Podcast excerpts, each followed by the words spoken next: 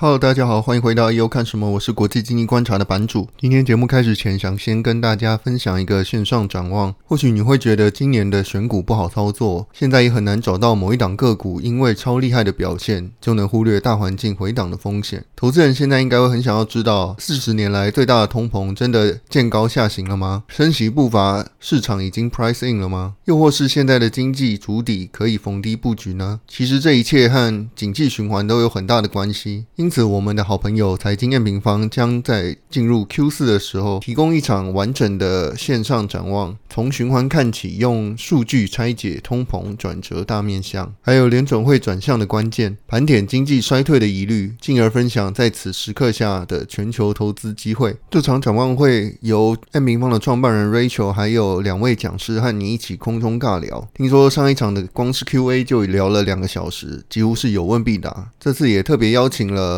台湾经研院的孙明德主任一起在 Q&A 环节回答你的问题。展望时间是九月二十二晚上七点开始，在 M 平方的网站上线上直播。那现在是早鸟期间，还有给呃 IU 的用户有一个特殊的优惠码，只要点购买按钮后输入 MEO 二二就可以获得换算是两百元的折扣。时间只有到九月二十一号为止。想要深入了解总经帮助投资决策的人，欢迎点击资讯栏的连结。本周科技业有一个。重要的新闻就是 Adobe 以两百亿美金收购了它的一个设计软体的竞争对手，叫做 Figma。大家听到两百亿美金可能没什么概念，但这其实是网络软体业有史以来前三大的收购，仅次于 Salesforce 以两百七十七亿收购 Slack，还有微软以两百六十二亿收购 LinkedIn。这对于一家相对比较小众使用的管理公司来讲是非常多的钱。因为在二零二一年的时候，Figma 这一家公司它的估值大概是一百亿美金，它的年度经常收入 ARR 是四亿美金。换句话说，它是以五十倍的倍数来收购了这一家公司。那大家要知道，Salesforce 在收购 Slack 的时候，它只支付了 ARR 二十六倍的倍数。换句话说，以五十倍来讲是非常高的一个估值来收购。那 Adobe 股价的表现呢，其实也反映了这一次投资者觉得它买贵了的这件事。当天直接重挫了十七 percent。那他到底为什么要买这一家公司呢？其实 Figma 在设计界是非常有名，而且非常多人使用，很受欢迎的 prototyping 的软体。而 Adobe 它自己也有一个相应的软体叫做 XD，但受欢迎的程度就低非常多。也就是说，Figma 其实是 Adobe。在这个领域最主要的对手，Figma 基本上有点像是在一个小众的领域称霸的概念，有非常多的公司都是使用 Figma 的软体，而它的商业模式基本上也跟很多 SaaS 一样，是以这个 Freemium 基本功能免费，但是要在进阶的功能付费的这种 business model。那这个软体基本上是 Web-based，所以。让软体的设计师能够及时的在线上协作，基本上在业界的评价都非常的好。在远端工作非常热门的时候，其实这家公司也有很大量的用户很爱用 Figma，其中这些公司包含了 Airbnb、Google、Netflix、Twitter 等。很多用户都说使用过 Figma 之后会很难。跳到其他的软体，那其实微软也是 Figma 的大宗使用者之一。其实不少人甚至觉得微软很有可能收购 Figma，这可能也是为什么 Adobe 会花这么多的钱做这样子的防御性的收购。因为很多人使用 Figma 的另一个原因，就是因为它不是 Adobe，它不需要用这种。付费订阅的模式，这其实是给 Adobe 带来蛮高的竞争的压力。因为如果你有一个好用、完全几乎可以取代 Adobe 的功能的软体的时候呢，你就会迫使 Adobe 会需要更改它的获利模式，可能也需要先提出一些 Freemium 的方案，让大家先以基本的功能使用之后，然后再往上订阅。那这基本上就会伤害到 Adobe 的获利。CNBC 之前就有报道说，微软虽然和 Adobe 有很好的关系，但是它没有办法阻止员工，就是内部的员工使用 Figma，而且微软内部现在已经有数以万计的员工在使用 Figma，这就显示出 Figma 在设计圈中是一个非常重要的存在，也是为什么 Adobe 会花这么高的估值。因为以现在这个熊市的估值压缩的状况来说，其实很少公司会再用五十倍的 PS ratio 来收购一家公司。但如果你看第一时间这个设计圈的反应，基本上都是哀鸿遍野，因为大家对于 Adobe 基本上都有很强的阴影。因为除了 Adobe 它的所有的软体基本上收费都非常贵以外，过去一些收购最后的下场其实也不是那么好。大家都害怕 Adobe 收购了 Figma 之后会把这个软体给搞烂，或是改变它的商业模式。虽然说初期来看，Adobe 有说它不会跟动 Figma 现在的 pricing 模式。是，但只要是设计圈都知道，Adobe 的这个 Creative Cloud 已经变成一整个很臃肿的订阅软体，然后它的更新速度也不像 Figma 这么快。当然，现在 Figma 基本上它的团队都还是留任的，但是整个设计圈的这个社群已经开始为自己的后路在着想了。很多人还说会回去使用 Sketch 之类的替代的软体。大家其实想不到，说最后还是逃不了 Adobe 的魔爪。但像 Adobe 这么大的公司，而且有这么庞大的现金流。收购掉自对自己威胁最大的公司之一，其实是一个合理的战略选择。只是它的付出的这个价格真的是非常的高。网络上也看到不少人真的害怕说，另外一个也是很红的设计软体 Webbase 的叫做 Canva，这也是很受欢迎的一个软体。那它的商业模式也是 Freemium 的模式，也是非常受欢迎。那大家都害怕说，有可能 Adobe 说不定也会想要收购 Canva，那就真的是一统天下了。但对于设计圈来讲，很多人还是希望能够摆脱 Adobe 这种臃肿又贵的订阅服务，所以大家都会寻找这种好用的替代方案。这其实也是 Adobe 作为一个基本上行业上没有什么对手的公司，它经营的成长的困难。因为这种 SaaS 订阅公司，它如果已经进入了一个饱和的状态，那它就只能在原本的用户上再让他付更多的钱，这可能又会反向的让用户觉得它的软体会太贵。导致更多人会想要找 Adobe 的替代方案，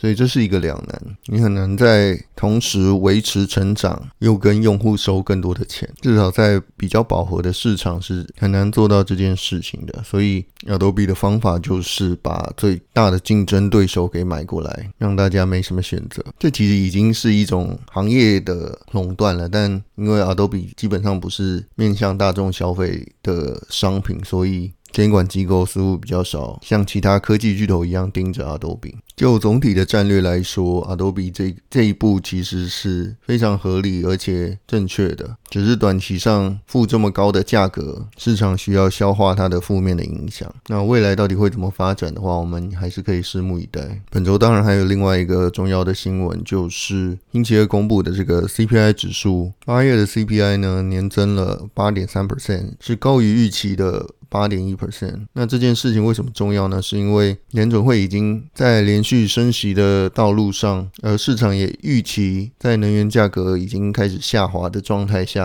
通货膨胀会持续的减缓。但事实上，这一次的报告显示出并没有出现这个现象，也使得市场觉得联准会会需要更强硬的措施来降低市场上的需求。也就是说，升息的程度可能会高于过去的预期，或是这个高利率的维持的时间可能会比过去还想象中还要来得长。这次的 CPI 指数虽然能源价格是在下滑的，但是一些主要的生活成本，包含食物啊，还有房屋租金、医疗服务以及电力的成本都还在上升。这也是为什么核心通膨，就是去除掉能源和食物之外的通货膨胀指数都还是在上升。因为价格上涨，它基本上是有一种僵固性的，就是说它不见得是原物料的成本下滑之后，它的终端售价就会下滑，因为在劳动力需求大于供给的时候呢，员工会要求更大的薪资涨幅。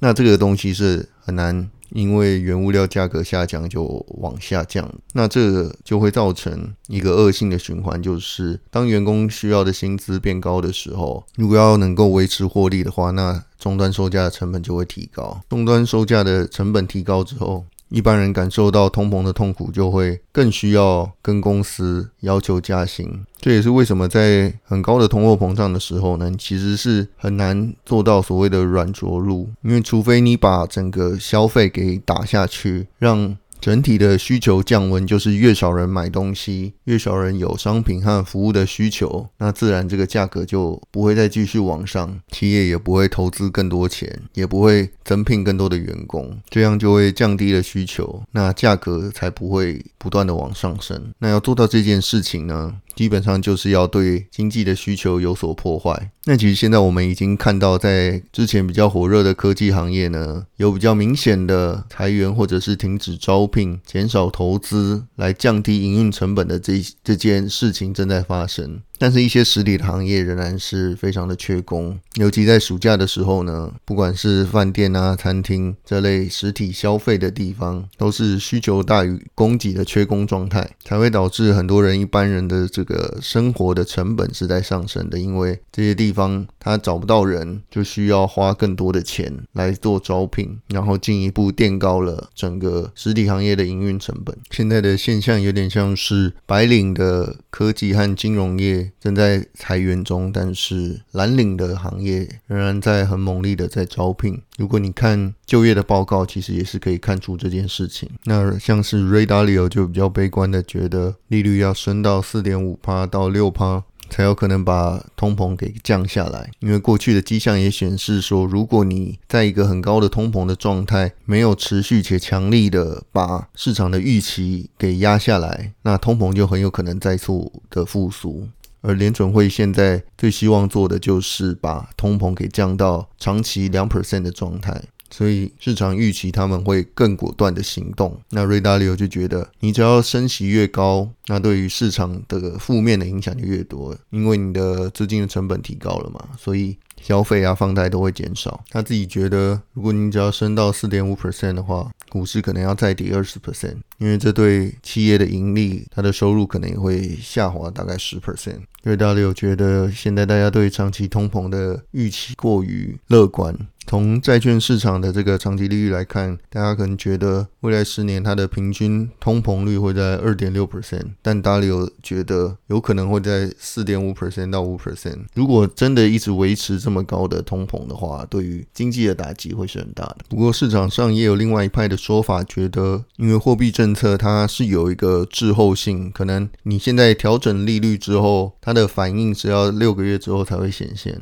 像是这个 Cathie Wood 跟 Elon Musk 都觉得，现在原物料这些已经有显著的下滑了。从高点来讲，他们一直在讲的就是说，你是有可能会进入到一个通缩的状态。市场也有这部分的人是在担心说，联总会过于激烈的行动。可能会在未来半年显现出来。不过 CPI 是一个年化对比的数字，也就是说，其实只要它不是非常高速的每月成长的话，你在去年基期垫高的状况下，其实是不太可能一直维持非常高的年增率。可能到十月、十一月的时候呢，因为去年的基期就已经开始通膨垫高了，那其实维持现在这个低月增率的脚步的话，在十一月开始，可能就会有很显著的下降，从八点多 percent 到七 percent，甚至六 percent。我在方格子的专栏有跟大家聊到这一次通膨 CPI 报告的解读，也欢迎对这个议题有兴趣的人可以去订阅支持，了解一下未来后续我们要观察哪些通膨的指标，以及联总会可能会有什么相应的动作。那今天的节目就到此为止，我们下次见，拜拜。